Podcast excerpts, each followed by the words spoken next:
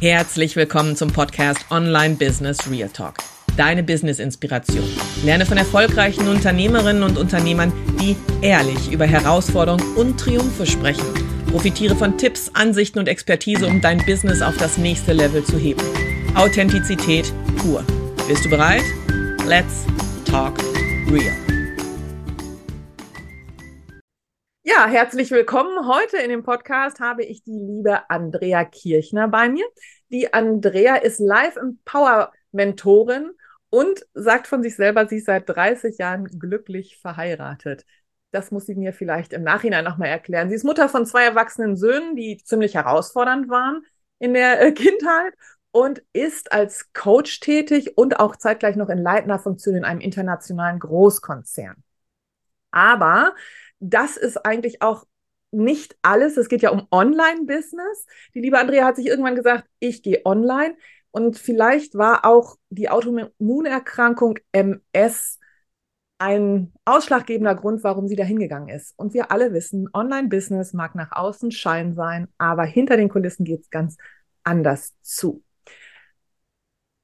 Ich weiß von Andrea, dass sie ja, sehr hellfühlig ist, wie sie es selber nennt. Sie fühlt sich in die Menschen rein. Sie hilft ihren Coaches, die das besonders schätzen, denn es geht darum, ähm, Resonanzen mit tiefgehenden Ängsten und Blockaden aufzulösen. Und das ist eine deiner absolut großen Stärken. Und auf diese Weise bist du halt auch für die Klienten sichtbar und anfassbar und sie fühlen sich viel, viel leichter verstanden. Was ich total schön finde, ist, dass die liebe Andrea jetzt in das Digitalnomadentum eintritt. Im April ist es, glaube ich, ja. soweit. Und ja. sie geht in ein Campingleben, denn Camping ist wohl eine deiner großen Leidenschaften. Genau, so ist es. Mhm. Und das Thema, was wir heute besprechen, ist Positionierung. Denn da, liebe Andrea, hast du wahnsinnig viele Hürden hinter dir, vielleicht auch noch vor dir. Und ähm, ja, ich denke, es ist jetzt erstmal an dir, dass du ein bisschen erzählst, wer bist du, wo kommst du her, wo, wo ist deine Reise entlang gelaufen und wie kommt es, dass du in dem, was du tust, jetzt einfach so großartig bist? Ja, also erstmal vielen herzlichen Dank, liebe Olga, dass ich heute hier sein darf. Und wir haben ja schon viel gelacht, wir zwei, wir haben auch äh, viele Tränen mittlerweile schon verknüpft. Ähm, jeder hat so seine Leidensgeschichte und die Frage ist tatsächlich, was mache ich aus der Leidensgeschichte? Leide ich weiter und lasse mich da unterjochen oder dadurch erwachse ich eben halt daraus und werde stark und kann diese Stärke auch an andere weitergeben. Und das war tatsächlich auch der Grund, warum ich Live Empower Mentorin äh, gesagt habe. Ich bin, das, das ist immer so ein Übergang zwischen Coaching und Mentoring. Ich nehme mich, ich sehe mich effektiv lieber als, äh, als Mentorin, die begleitet. Denn mhm. letztendlich muss immer der Coach, äh, der Coachee oder der, der Mentee eben halt selber die Entscheidung, also der Kunde selber die Entscheidung treffen. Ob das jetzt dann durch vorgeschriebene Prozeduren ist oder ob, weil ich einfach wie so ein Beleuchter hinter dem, dem Kunden, der Kundin stehe und sage hier, lohnt sich mal hinzuschauen oder genau. guck, guck, mal, es schreit groß wie ein schönes Tor, wollen wir mal durchgehen. Ähm, das ist also tatsächlich, und das, dieses Empowerment, also dieses Mut machen, das ist tatsächlich was, was ich bei mir herausgefunden habe, was mir schon, ähm, was bei mir als wirklich schon als kleinstes Kind äh, in die Wiege gelegt worden ist. Und in den einzelnen Prozederen, in den einzelnen Online-Trainings, was ich gemacht habe, macht ja auch immer seine Heldenreise und dann gilt auch da immer eben halt mal genau hinzugucken, warum ist, warum mache ich das eigentlich, was ich mache? Warum bin ich so, wie ich bin?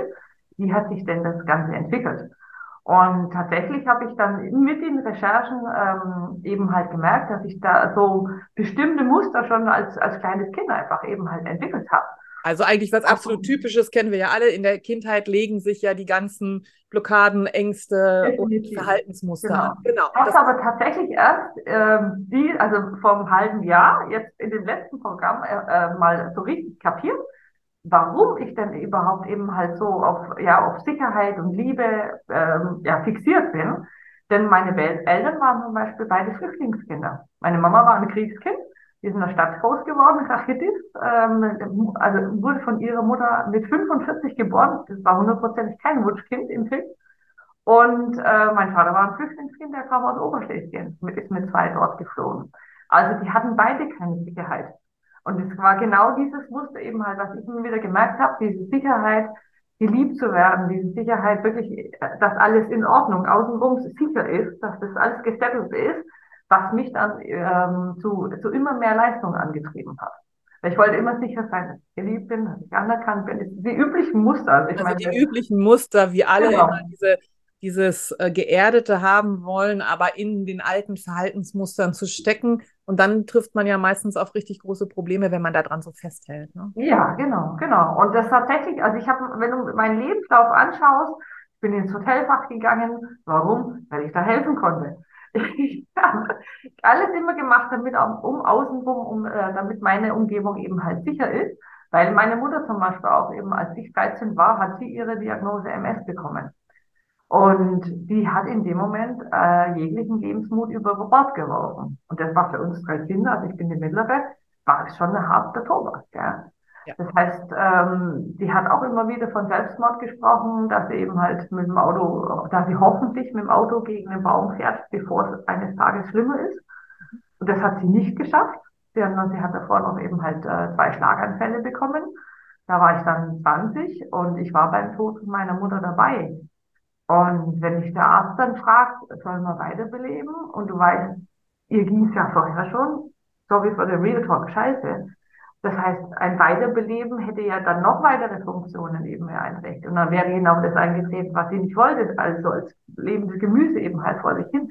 Also musstest du mit, mit, oder ihr musstet mit 20 eine Entscheidung treffen, die ja.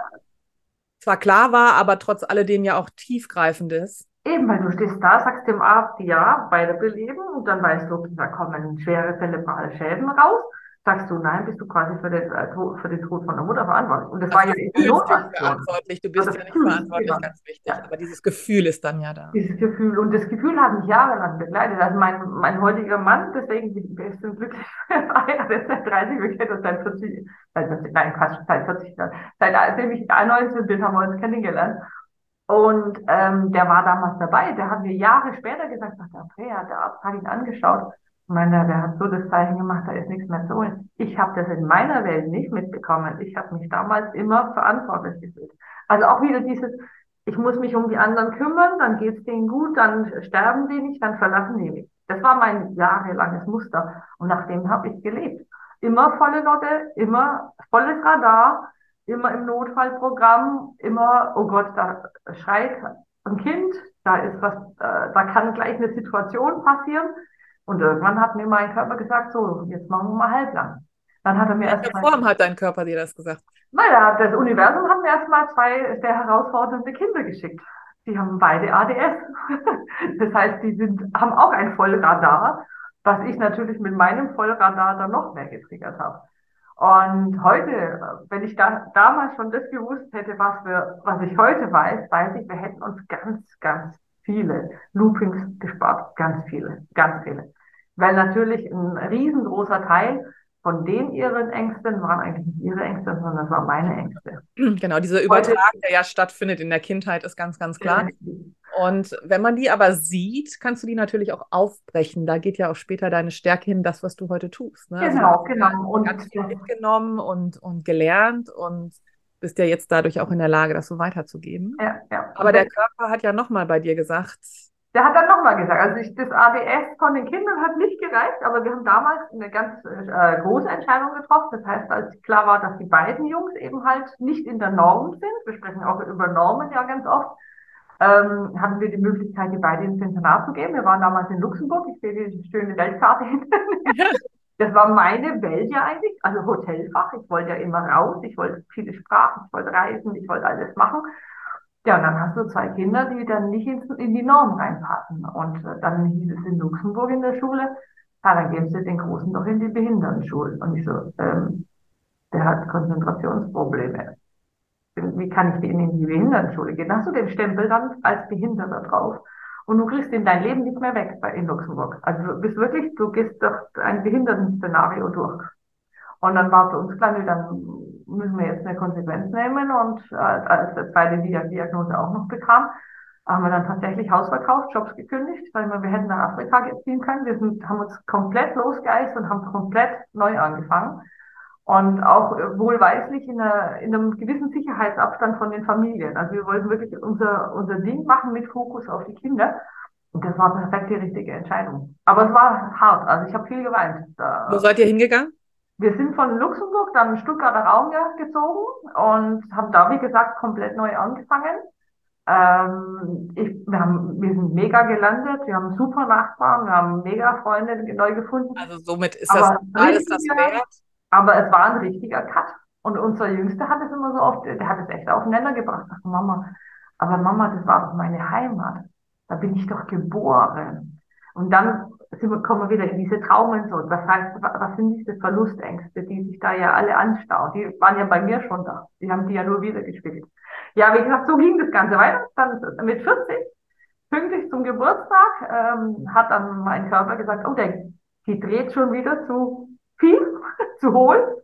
Äh, wir waren da ja schon in Deutschland und dann habe ich die Diagnose MS bekommen. 2000. Also teilst du im Endeffekt das Schicksal deiner Mutter? Genau. Und dann ging der Film erst richtig los. Und ist, Mama, meine Mama ist mit 46 gestorben. Dann hatte ich immer so als Damoklesschwert, okay, du bist jetzt 40, stirbst du mit 46. Und ich kann mich noch erinnern, ich habe meinen 46. Geburtstag gefeiert, wie blöd. War im Büro, der hat mich ja gefragt, geht's der noch ganz sauber? Und ich so, yeah, ich war 46, ja, yeah, ich war 46. Und ich so, ja, yeah, du warst 46, andere heulen. Und ich so, hey, ich genau. bin jetzt älter als meine Mutter. Und der gleichen Diagnose und genau. Ja, und das war für mich ein Riesenteil. Also wir, ich habe nach der Diagnose habe ich dann mich relativ schnell körperlich wieder gerappelt. Das heißt, ich, als in der Diagnose, ähm, als ich die bekam, als ich meine Züge hatte, konnte ich tatsächlich nicht mehr mehr ein Zimmer alleine durchqueren. Ich habe die Balance nicht mehr halten können. Ich konnte nicht über den Zehnerraum rechnen. Mir als zahlenaffine äh, Frau, ich konnte, Gott sei Dank habe ich, hab ich zehn Finger. Ich, ich habe es nicht geschafft. Ja, Hausaufgaben mit dem Jüngsten gemacht, eine Seite umgeblättert und dann denkst du dir so, okay, und was stand da gerade noch? Mhm. War die Aufgabe. Also hat es dich richtig erwischt und du bist abgeschmiert. Voll abgeschmiert. So. Das habe ich wieder einigermaßen errabbelt, aber ich habe den ganzen emotionalen Teil ja nicht mitgenommen. Weil körperlich guck mal ja nach einem, aber emotional war das war diese ganze Trauer immer noch in mir. Und die kam 2020 richtig hoch. Vor Corona ging das schon schleichend äh, los, also 2019, da habe ich dann eben auch mit dem Coaching angefangen, habe ich gemerkt, ich muss da mal hinschauen, aber ich habe es nur auf Kopfebene gemacht und wollte dann auch eben halt ähm, Coaching machen. Also ich war für meinen 50. Geburtstag habe ich entschieden, ich will so ein Footprint in der, in der Erde hinterlassen, ich will da was bewegen, ich will was machen. Meine Arbeit, die hat mir Spaß gemacht, aber die hat mir keine Erfüllung gegeben ich mache also heute auch noch in Teilzeit bin ich angestellt und kümmere mich um die ganzen Amazon-Installationen für die, für die verschiedenen Kunden, also für die verschiedenen Firmen, dass die Artikel richtig eingerichtet sind und alles mögliche. Also sehr, was sehr technisches, faktisches. Und ich habe gemerkt, meine Erfüllung ist da nicht. Das, das Aber das finde ich auch nochmal ganz, ganz großartig zu sagen. Ich bin 50 und jetzt ist der Moment zu sagen, ich mache mich nochmal selbstständig, ich gehe nochmal einen ganz anderen Weg, ich gehe online, ich will Menschen Menschen unterstützen, dass die, wenn sie diese Traumata haben, wenn diese, sie Probleme haben, wenn sie Ängste haben, wenn sie Zwängen unterliegen, ähm, nicht den gleichen Weg gehen müssen, wie ich es gegangen bin, ja. sondern dein Ziel ist ja ganz einfach, dahin zu gucken, wo eigentlich ein riesen, riesengroßes Problempotenzial ist, nämlich bei Müttern, ähm, die pubertierende Kinder haben und in, in der Zeit dann auch noch auf ihre eigenen Ängste und Traumata treffen. Ja, klar, und, kommt ja alles hoch. Ja, genau. Und das Schöne ist ja meistens bei uns Müttern, wenn unsere Kinder pubertär sind, hat die Natur das so eingerichtet, dass wir in der Menopause stecken. Und ja, das ist natürlich ein Fofo. Ähm, mhm. womöglich steckt der Mann äh, oder man selber in der Midlife Crisis, ich nenne sie gerne Midlife Chance. Und somit ist das natürlich ein Pulverfass, auf dem wir alle da sitzen. Definitiv. Ja. Und du hast das, also deine ganze Geschichte, die Problematik mit deinen Kindern, die äh, Problematik mit deiner eigenen Erkrankung, ähm, in eine Kraft umgewandelt, die ich sehr faszinierend finde und hilfst jetzt Müttern mhm. mit ihren Pubertieren, mit ihren, ich nenne sie immer so liebevoll die Pubertiere, mit ihren Pubertieren zusammen zu wachsen, damit diese, diese ganzen Konfliktpotenziale nicht mehr da sind, indem sie aber auf sich selber schauen. Das heißt, ist definitiv klar. Das, das Spannende ist, nur, Olga, die Mütter wollen weder hören, dass sie die Probleme haben, noch, dass sie in der Menopause sind. Das wollen wir nicht. Wir wollen nicht der Erdanziehung. Wir wollen uns auf die wir konzentrieren uns auf die Pubertiere. Aber ist auch, ist egal. Wie man an die ganze Sache rangeht, Fakt ist tatsächlich, dass alles, was bei sich selber ausgelöst wird, sich eins auf die ganze Familie niederspiegelt. Und natürlich gerade eben auf die Kinder, mit denen wir ja einfach eben halt besonders verbunden und verstrickt sind.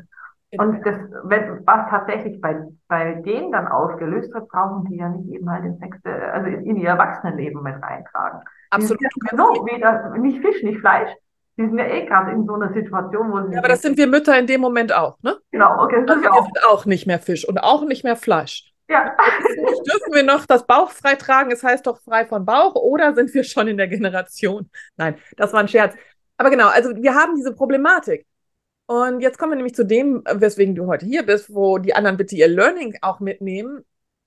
Auf diesem Weg dahin, zu dieser wunderbaren ähm, Coaching, Coach, der du geworden bist, ähm, indem du diesen Müttern hilfst und diesen Kindern in, in zweiter Hand natürlich auch, hat es Riesenprobleme für dich gegeben. Und ich habe es schon am Anfang gesagt, es geht ja um Positionierung. Das heißt, Du hast, das weiß ich aus Erfahrung, dir viele Coachings gekauft für viel, viel Geld. Du hast vieles auch verbrannt. Und ähm, dein größtes Hindernis ist die Positionierung. Was mache ich mit meinem Talent? Wie stelle ich mich richtig auf? Wo gehe ich hin? Wer ist eigentlich meine Zielgruppe, die auch bereit ist, das anzunehmen, was ich zu bieten habe? Ja, definitiv. Und das ist natürlich erstmal ein riesengroßer Teil der Selbstfindung. Du hast, wir haben vorhin von der Heldenreise natürlich gesprochen, die ganz viel hilft, ähm, die aber dann auch bei den unterschiedlichen Coachings, die ich hatte im Online-Bereich, wo ich einfach gemerkt habe, hier, ähm, ja, es mag sein, dass es eine coole Positionierung ist, aber ich bin's nicht. Ich fühle mich nicht wohl. Und die erste, die ich natürlich auf die Nase gedrückt bekam, das war, ja, du bist MS-Coach. Äh, du hast Multiple Sklerose, also machst du MS-Coaching. Und dann ist so, ich wollte es eigentlich nicht, weil ich will ja eben den Fokus weg von der Krankheit. Ich will ja nicht da in diesem Trauertal bleiben und sagen, oh, ich bin habe MS und ihr müsst auf mich achten, weil ich habe MS. Und übrigens, ich habe MS und äh, das ist so ein, das ist ein geiler Joker übrigens, den du überall ziehen kannst, gell? Oh ja. Auch am Anfang gemacht. Also ich war in ganz vielen ehrenamtlichen Sachen drinnen und dann hieß es, Andrea, mach mal, du, wir brauchen einen Kuchen. Ja, die Andrea, die war bis zum Nacht um drei dort gestanden und hat sieben Kuchen gebacken, weil die anderen Mütter haben nämlich keine gemacht. Also da war wieder mein, mein Helfersyndrom. Und dann war klar, hier, mach mal du MS-Coaching. Und dann habe ich mir gedacht, naja, okay, die kennen ihren Job. Die, der, die, werden, die würden schon wissen, was sie mit ihr machen. Okay, machst du halt MS-Coaching. Wohl habe ich mich nicht gefühlt. Bin dann in die MS-Gruppen tatsächlich in Facebook eben halt rein. Und ähm, da muss ich echt sagen, das war harter Tobak, weil ähm, das eine ganz, ganz spezielle Infrastruktur war denn das waren keine Selbsthilfegruppen, sondern Selbstmitleidsgruppen. Genau, und das große Problem, und du bist wirklich Opfer geworden. Ähm, du bist ein absolutes Opfer geworden, nicht, nicht genug, dass du MS hast, sondern du bist Opfer von Cybermobbing geworden. Ich, ich habe richtig krasse Cybermobbing erfahren. Durch falsche und Positionierung. Durch äh, falsche Positionierung, durch was auch immer. Also ich habe tatsächlich, ich war in den MS-Gruppen drin und habe dann halt gesagt, okay, ich biete meine Service an habe dann auch äh, kostenlose Sessions gemacht. Und da gibt es tatsächlich Menschen drinnen, die sich einen Spaß machen, äh, Hetzjagden zu veranstalten. Also ich war, ich habe es dann mitbekommen, da gibt es so eine Struktur, die sich da installiert hatte. Das waren fünf äh, Leute, äh, die wie so ein Wolfsrudel dann sich zusammengerottet haben und sich ein Opfer rausgesucht haben und die haben den zerlegt, filetiert. Also es war wirklich, so ich habe ich noch nie erlebt. Ich hatte da einen Post reingesetzt, und in, war innerhalb von Minuten, also das heißt, wenn du was postest, in dem Moment dann auch eben halt wirklich aufmerksam zu bleiben, wie entwickelt sich denn das? Weil das hat eine Dynamik, die ist unkontrollierbar, also in Sekundenschnelle. Und da gab es den Leitwolf, der hieß auch tatsächlich so und ähm, hat natürlich kein Bild drin gehabt, ist, ist schon klar. Das heißt, er hat dann die ganze Rolle zusammen gemacht. Sie haben dann mein Profil analysiert, haben dann äh, gesehen, ja, guck mal, die arbeitet ja noch äh, beim, beim Deluxe-Hersteller. Und dann war sie mal auf Mallorca, da macht, die macht bestimmt Network Marketing und das ist eigentlich so, die haben mich auseinandergelegt in, in Minutenschnelle, wirklich in Minutenschnelle. Und das äh, muss man erstmal packen. Also das muss man wirklich erstmal packen. Das ist mir ja direkt in den ersten sechs Monaten äh, meines, meines Coaching-Daseins passiert. wo ich auch eben, wo ich zugegebenermaßen auch noch nicht so viel Erfahrung hatte. Du stellst, das heißt, du stehst da als Frischling, einmal im Coaching-Bereich, wo dir sagt, deine Expertise reicht. Nein, die reicht eben nicht, sondern du brauchst einfach in einem gewissen Niveau brauchst du äh, ein paar, du brauchst einfach ja Expertise in Form von Diplomen und sonstige Sachen, sonst wirst du eins zu eins radikal ausrasiert in dem Moment.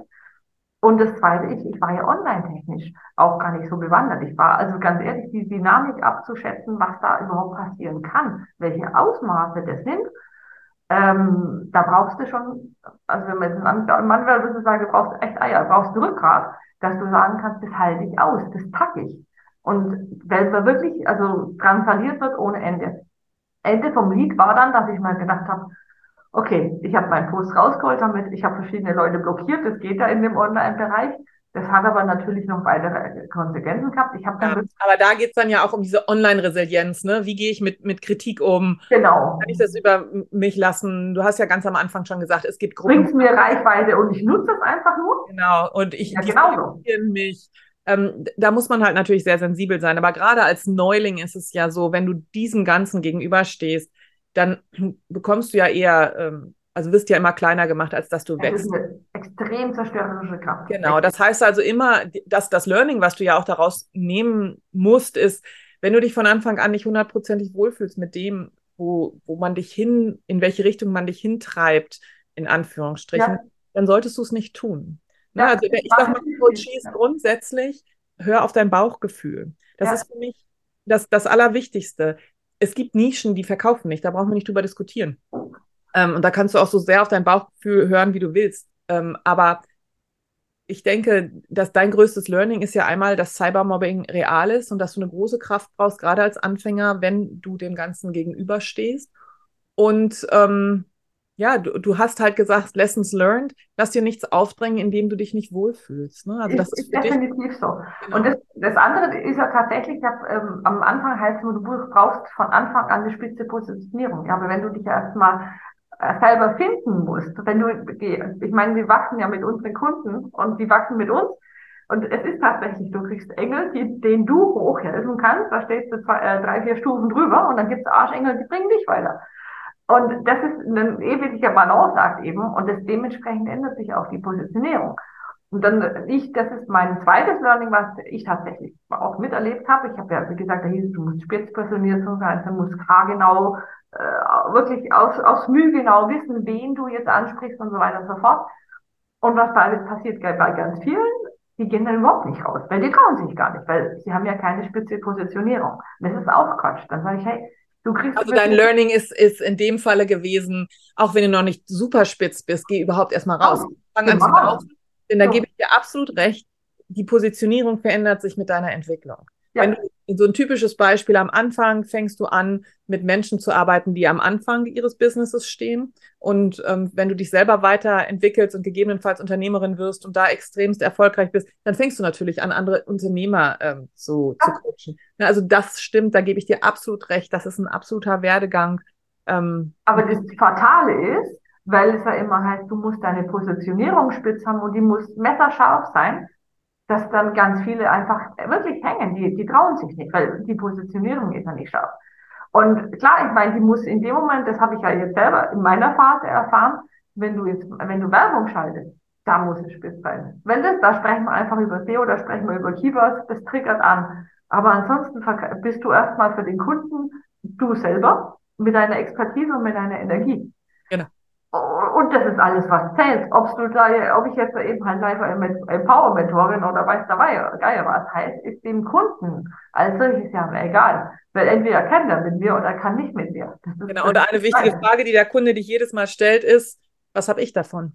Genau. Und wenn ich mit der, dir, Andrea, arbeite, was habe ich davon? Und das musst du transportieren können. Grundsätzlich, ähm, das wird entweder vor oder nachgeschaltet, gibt es nochmal von mir einen Podcast über Positionierung. Und da sehe ich das halt auch immer wieder bei meinen Coaches. Ähm, es ist nicht, es kommt nicht darauf an, dass du diese USP hast, dieses Alleinstellungsmerkmal, wo alle immer denken, Mensch, also ich werde gerne dazu gedrängt zu sagen, das Alleinstellungsmerkmal bei mir ist der Rollstuhl. Und das stimmt nicht. Der Rollstuhl ist uninteressant, weil der Rollstuhl ist ein Teil meines Weges, aber genau, ist ein Teil meines Weges, aber nicht mein vollständiger Weg. Und deswegen musst du immer schauen, dieses Alleinstellungsmerkmal trägst du in dir. Das ist deine Persönlichkeit. Das ist dein, ja, alles, was dich so ausmacht. Und das hast du ja auch äh, gemerkt, ne? Und, ähm, und das ist, das ist wirklich das Wichtige. Also Positionierung, ja, sie verändert sich. Lass dich nicht reinquetschen.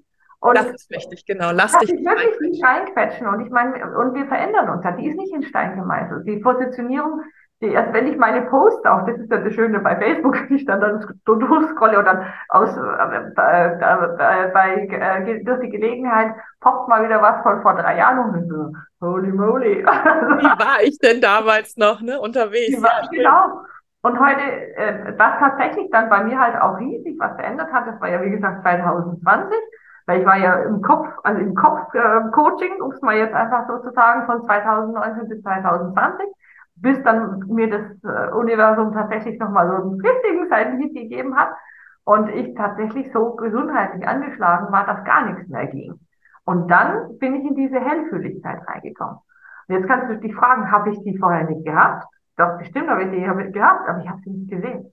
Aber tu mir doch mal eingefallen, für alle, die gerade zuhören oder zugucken, was verstehst du unter Hellfühligkeit? Ne? Also es ist ja nicht jedem ein Begriff.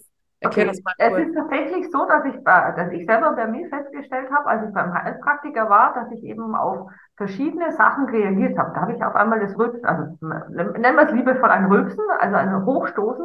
Die Schamanen sagen tatsächlich eben eine Energieausgleich in Form von einem Hochstoßen. Das ist hier, das ist nicht aus dem Bauch, das ist alleine hier.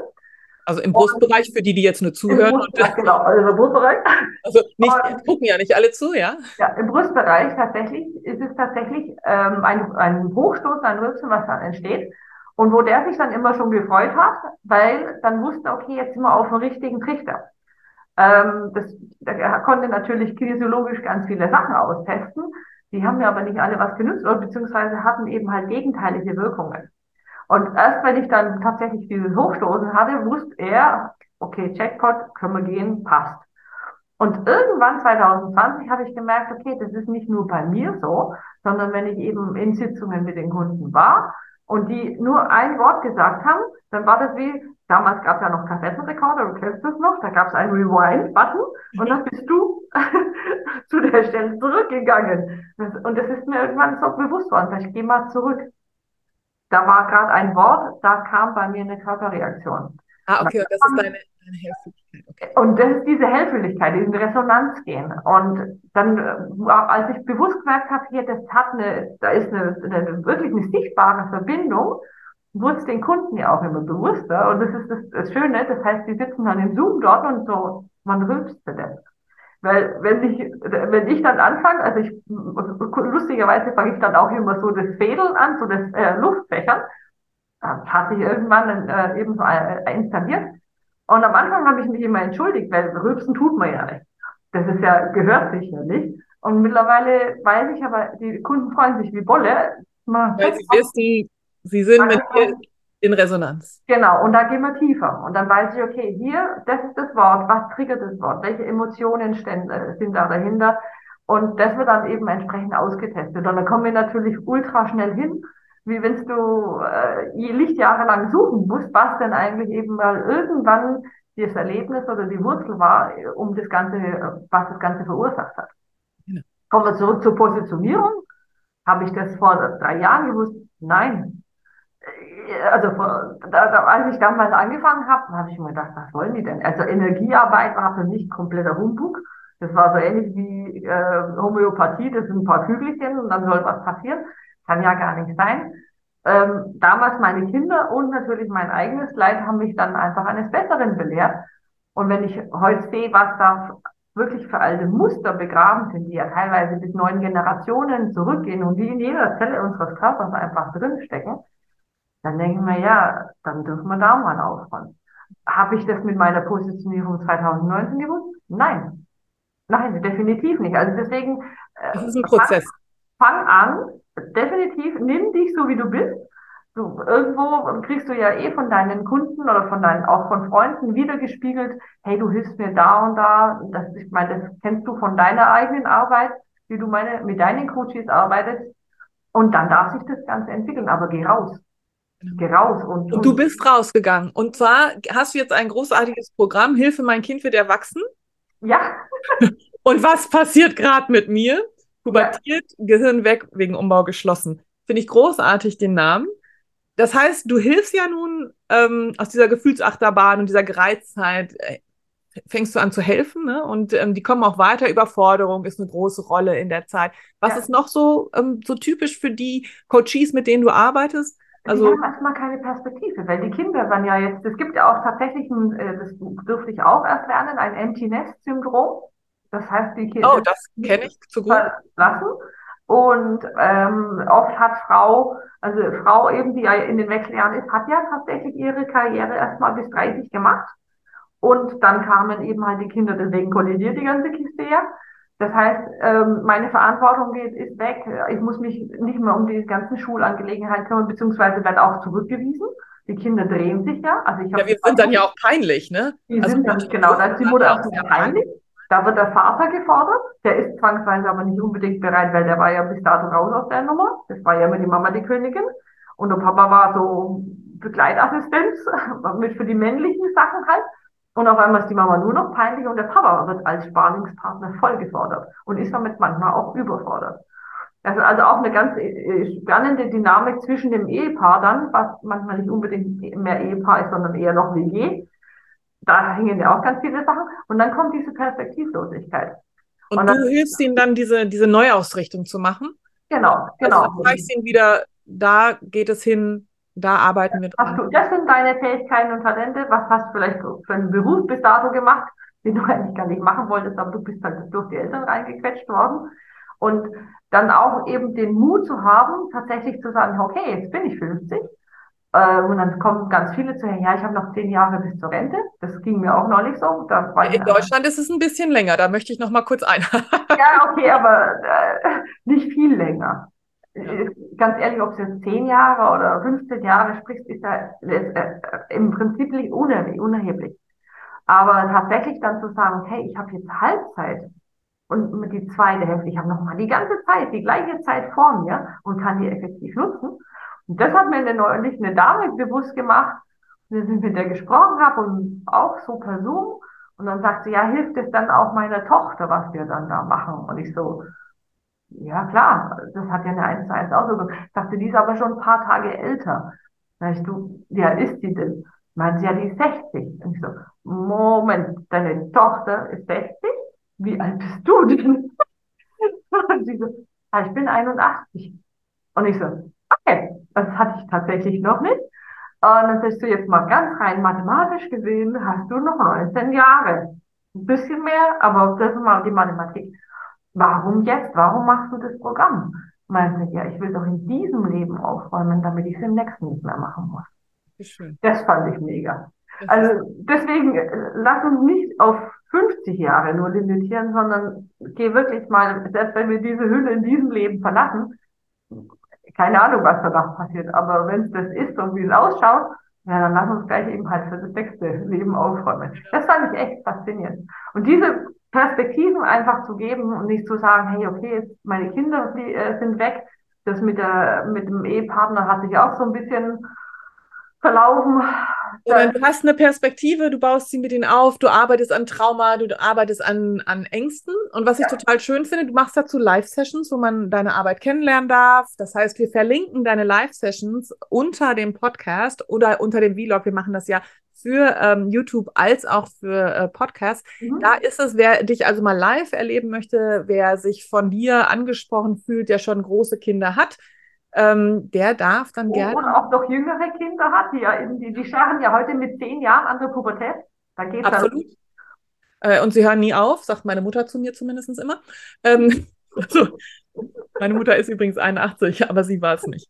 ähm, und von daher möchte ich alle äh, Hörer und Hörerinnen natürlich total gerne einladen, bei Andrea einfach mal vorbeizuschauen. Unten drunter verlinken wir dich, dein Social Media, wir verlinken deine Live-Session, in denen alle ganz gerne teilnehmen dürfen. Und nochmal zusammengefasst ist also deine Positionierung durfte wachsen von Cybermobbing zu einem selbstbewussten ja, Coach. sagen wir das mal so. Vielen, vielen Dank, dass du heute da warst. Also dein, eine absolut faszinierende Geschichte. Wie gesagt, alle, die die mehr wissen wollen, Andrea ist unten verlinkt und ansonsten sage ich herzlichen Dank, dass du so offen warst und ja, so energetisch geteilt hast. Dankeschön. Ich bedanke mich bei dir. Alles klar. Bis dahin. Okay.